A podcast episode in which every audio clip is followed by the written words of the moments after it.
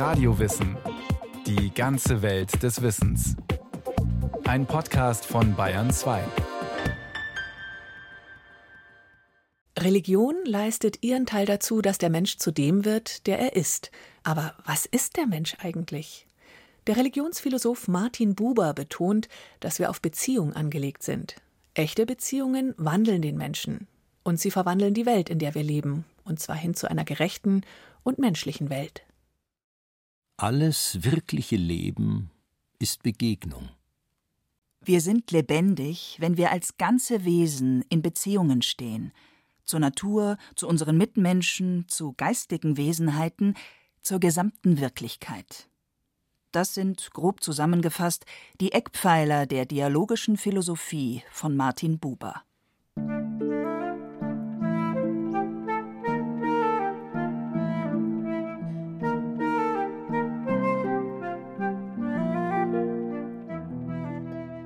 Buber kommt am 8. Februar 1878 in Wien zur Welt. Schon früh muss er erfahren, wie entbehrungsreich das Miteinander sein kann. Karl Josef Kuschel, Tübinger Professor für Theologie der Kultur und des interreligiösen Dialogs, erläutert die prägenden Erfahrungen Bubers.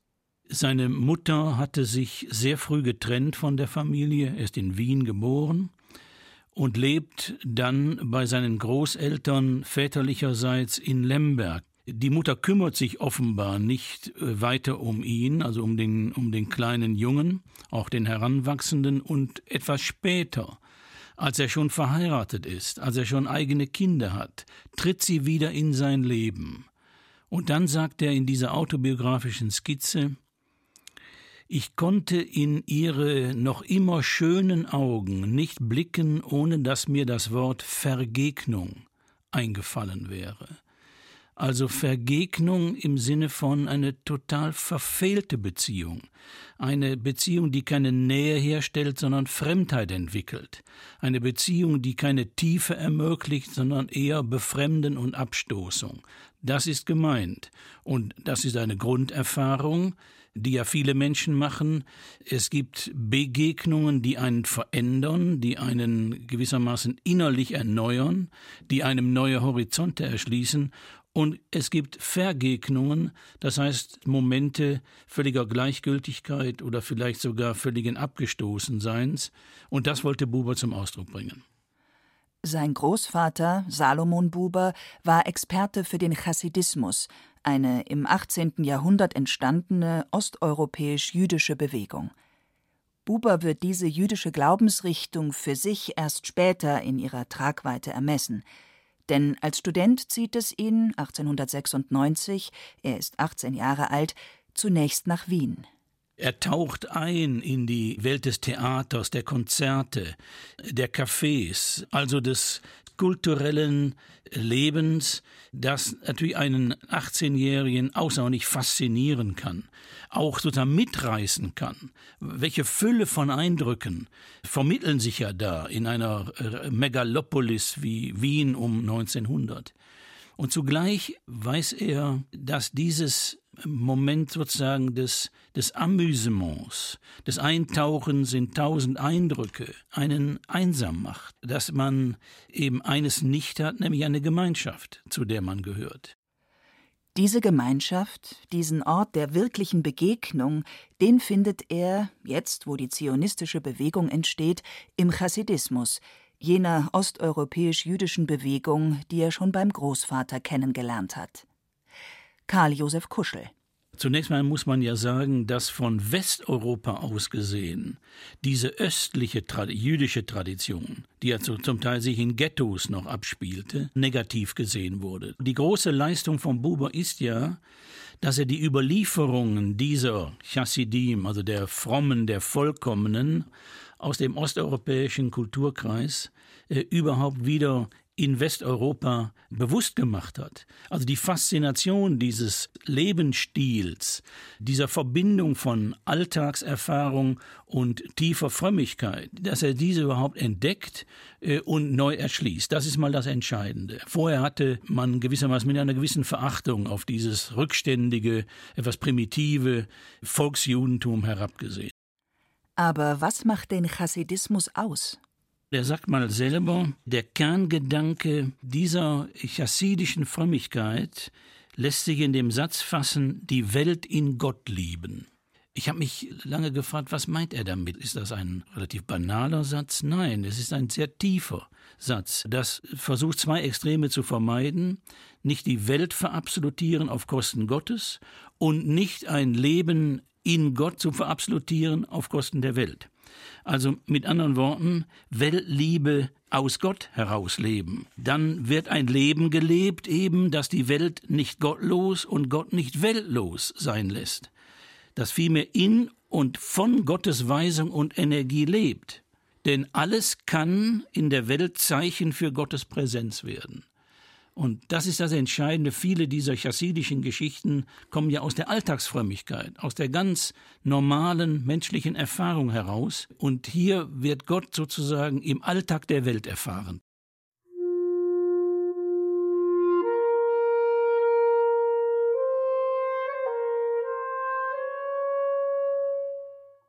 In einer chassidischen Erzählung sucht ein Gläubiger ein Mittel für die Gottesfurcht. Mit Gottesfurcht, so der chassidische Gelehrte, könne er leider nicht dienen, wohl aber mit einem Mittel zur Liebe Gottes. Auf die Bitte des Gläubigen, ihm dann doch dieses Mittel zu geben, antwortet der chassidische Gelehrte, es ist die Liebe zu den Menschen. Im Jahr 1903, Buber ist 25 Jahre alt, schreibt er seine Doktorarbeit über die Religionsphilosophen Nikolaus von Kues und Jakob Böhme. 1907 heiratet er Paula Winkler, die zum Judentum konvertiert. Sie haben bereits den siebenjährigen Sohn Raphael und die sechsjährige Tochter Eva. Buber ist in der zionistischen Bewegung aktiv und nach einigen Jahren der Verlagstätigkeit werden er und seine Familie heimisch in Heppenheim an der Bergstraße 60 Kilometer südlich von Frankfurt. In Frankfurt doziert Buber ab 1924 bis 1935 jüdische Religionslehre und Ethik. In dieser Zeit verfasst er sein Hauptwerk Ich und Du. Wir sind, so seine grundlegende These, in Ich und Du, wir sind auf Beziehung angelegte Wesen. Dabei unterscheidet er zwei Beziehungsformen, Ich und Du bzw. Ich und Es. Worin liegt der Unterschied? Das Grundwort Ich Du kann nur mit dem ganzen Wesen gesprochen werden. Das Grundwort Ich Es kann nie mit dem ganzen Wesen gesprochen werden. Was bedeutet das, ein Ich oder ein Du mit dem ganzen Wesen sprechen? Uns Menschen als Individuum kennzeichnen biografische Daten, Geburtsort, Alter, Tätigkeiten, doch unser ganzes Wesen kommt erst im unmittelbaren Dialog zum Tragen. Wo sich ein Ich und ein Du begegnen, offenbaren sich die Personen in ihrer ganzen Vielfalt, in ihrer Lebendigkeit. Und das ist mehr als nur das, was biografische Daten mitteilen. Lassen wir diese Vielfalt zu, sprechen wir unser Gegenüber wirklich mit Du an. Wer Du spricht, hat kein Etwas zum Gegenstand. Denn wo etwas ist, ist anderes etwas. Jedes Es grenzt an andere Es. Es ist nur dadurch, dass es an andere grenzt. Wo aber du gesprochen wird, ist kein etwas. Du grenzt nicht. Wer du spricht, hat kein etwas, hat nichts. Aber er steht in der Beziehung. Ein Du grenzt nicht, so Martin Buber. Aber es hat dennoch eine klar umrissene Gestalt, denn jeder Mensch hat seine Identität. Doch diese Identität bildet sich in ihrer Fülle nur dann aus, wenn man in einer Ich-Du-Beziehung steht. Die Person wird unmittelbar angesprochen und nicht nur eingegrenzt auf bestimmte Äußerlichkeiten. Geschieht das wechselseitig, wandelt einen die Beziehung und man wird zu dem, der man ist. Der Mensch wird am Du zum Ich. Diese Ich-Werdung passiert im Zwischenmenschlichen, aber nicht nur dort. Buber nennt drei Bereiche oder Sphären, in denen Begegnungen stattfinden. Die erste, das Leben mit der Natur. Da ist die Beziehung im Dunkel schwingend und untersprachlich. Die zweite, das Leben mit den Menschen. Da ist die Beziehung offenbar und sprachgestaltig. Die dritte, das Leben mit den geistigen Wesenheiten. Da ist die Beziehung in Wolke gehüllt, aber sich offenbarend, sprachlos, aber sprachzeugend. Wir vernehmen kein Du und fühlen uns doch angerufen. Wir antworten, bildend, denkend, handelnd. Wir sprechen mit unserem Wesen das Grundwort, ohne mit unserem Munde das Du sagen zu können.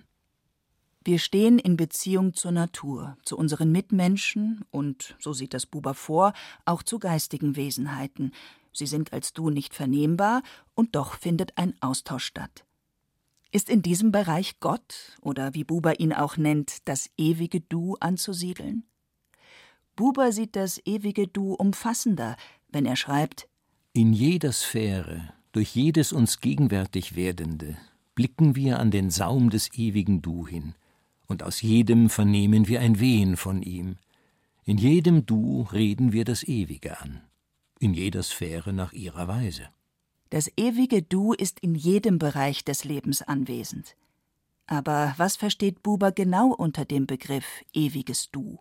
Es gibt eine Dimension des Ewigen und es gibt eine Dimension des personalen Du. Aber dieses personale Du ist eben nicht in diesem Sinne habhaftbar, instrumentalisierbar und verfügbar, sondern bleibt immer in der offenen Relation der Begegnung.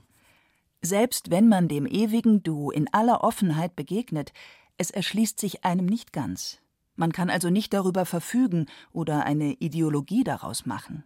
Gott bleibt der Unverfügbare, das ist auch so ein Axiom gewissermaßen, an das Buber sich gehalten hat. Er bleibt der Unverfügbare, der nicht objektivierbare, der nicht fassbare und deshalb auch nicht funktionalisierbare. Und Buber gehört deshalb zu den schärfsten Religionskritikern im 20. Jahrhundert, gerade gegenüber Religionsformen, die Gott eben instrumentalisiert haben, verdinglicht haben, verzweckt haben für politische oder religiöse Programme.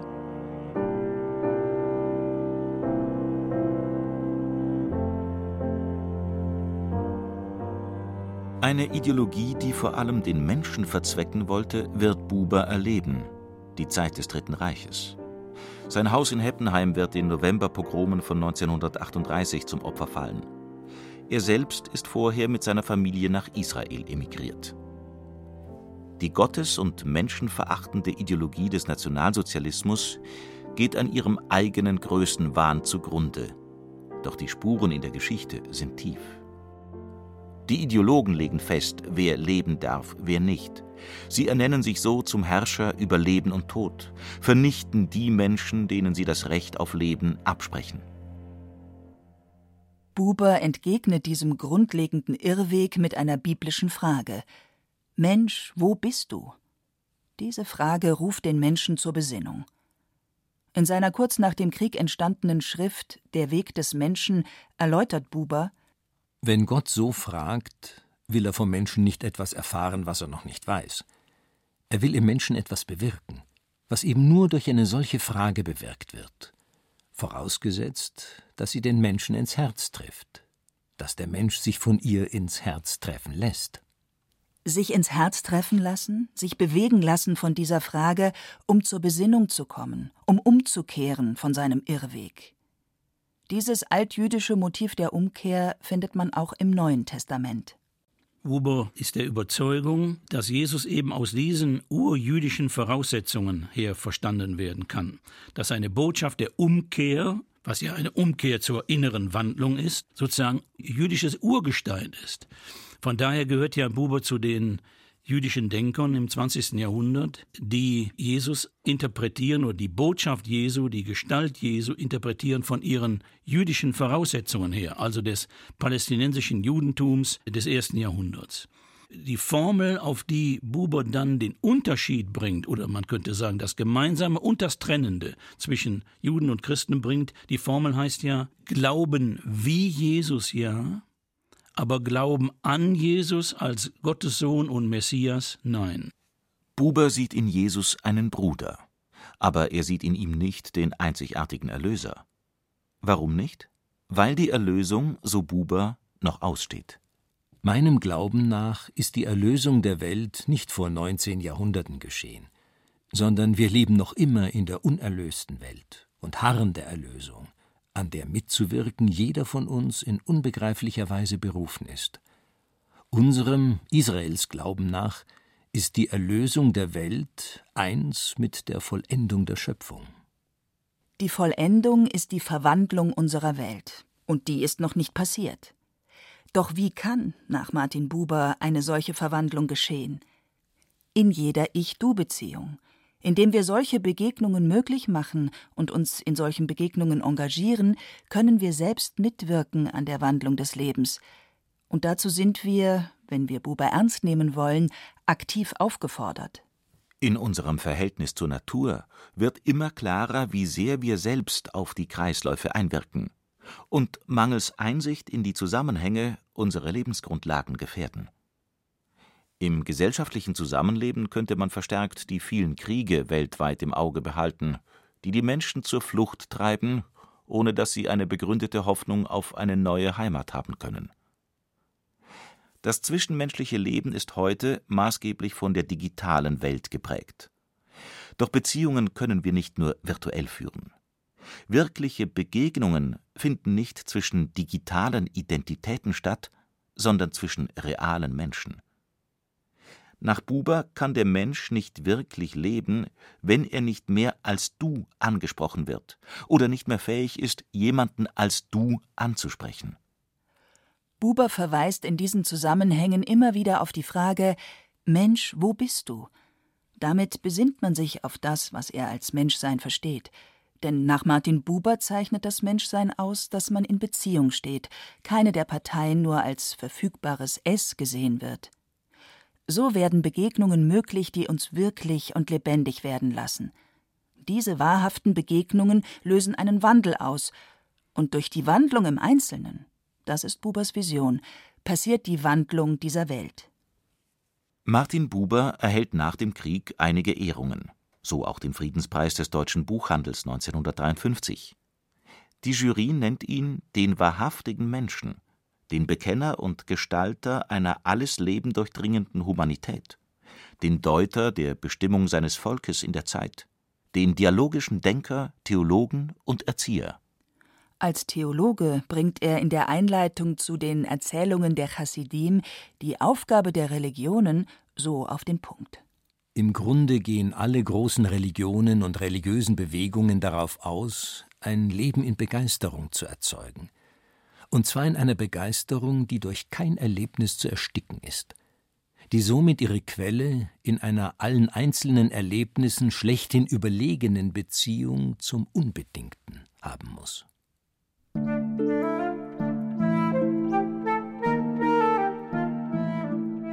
Die Begeisterung für dieses Leben, die uns wirklich und lebendig sein lässt, wird erweckt durch die Beziehungen, in denen wir stehen und die uns zum Menschsein wandeln. Und diese Begeisterung ist dann bleibend, wenn sie im Grund des Lebens, dem ewigen Du, verwurzelt ist.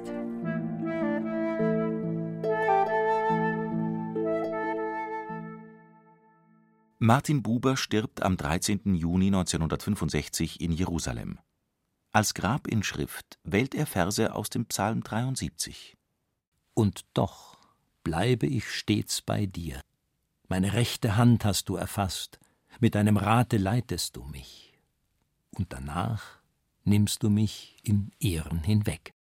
Hier sehen wir, dass Buber trotz aller Erfahrungen, die er machte, zwei Weltkriege gehören dazu, die Erfahrung der Shoah, die Vertreibung der Juden, die Gründung des Staates Israel, trotz all diesen geschichtlichen, zum Teil katastrophalen Erfahrungen an der Beziehung zu Gott festhielt. Daher sind die ersten beiden Worte, die Sie zitiert haben aus Psalm 73, und doch bleibe ich, die entscheidenden. Also obwohl ich diese Krisenerfahrung mache, obwohl ich immer wieder erschüttert bin, dass den Frevlern gut geht und diejenigen, die sich an Gottes Gebote halten, im Nachteil sind, verlacht werden, verspottet werden.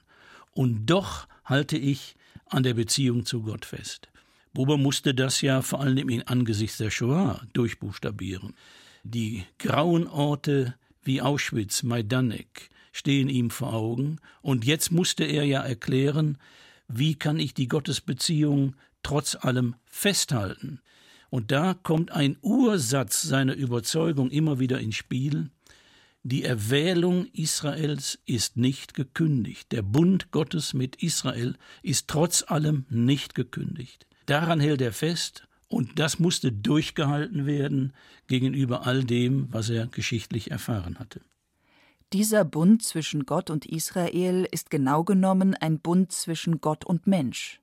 Denn diese Vision kann von allen Menschen guten Willens geteilt werden. Und deshalb wendet sich Buber eben nicht nur nach innen an das jüdische Volk, sondern eben nach außen auch an alle Völker, denen es um eine andere Welt, um eine andere Vision des Zusammenlebens, Zusammenwirkens geht. Wir können nur als Gemeinschaft bestehen. Das ist heute klarer denn je. Was können wir dazu beitragen, um diese Gemeinschaft oder das Mitmenschliche zu fördern? Der Mensch, so Buber, wird zu dem, der er ist, wenn er als Du angesprochen wird. Erfährt er das nicht, verkümmert er. Unser Gegenüber als Du ansprechen, das ist unsere Aufgabe. Dazu ist es nicht notwendig, alle Überzeugungen zu teilen, doch bei aller Verschiedenheit im anderen immer auch den zu sehen, der man selbst ist. Dieses Du umfasst unser gesamtes Leben. Wir begegnen ihm in der Natur, in unseren Mitmenschen und dem in allen Bereichen wirkenden ewigen Du. Mit dieser Haltung, das ist die visionäre Hoffnung von Bubers Philosophie, haben wir Teil an einem Wandel, der diese Welt insgesamt zu einem besseren Ort machen kann.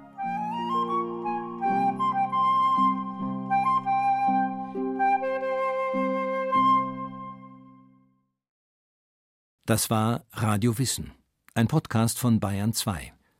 Autor dieser Folge Stefan Daltrup. Es sprachen Hemmer Michel, Johannes Hitzelberger und Axel Wostri, der auch Regie führte. Technik Christine Frei. Die Redaktion hatte Bernhard Kastner. Wenn Sie keine Folge mehr verpassen wollen, abonnieren Sie Radio Wissen unter bayern2.de slash podcast.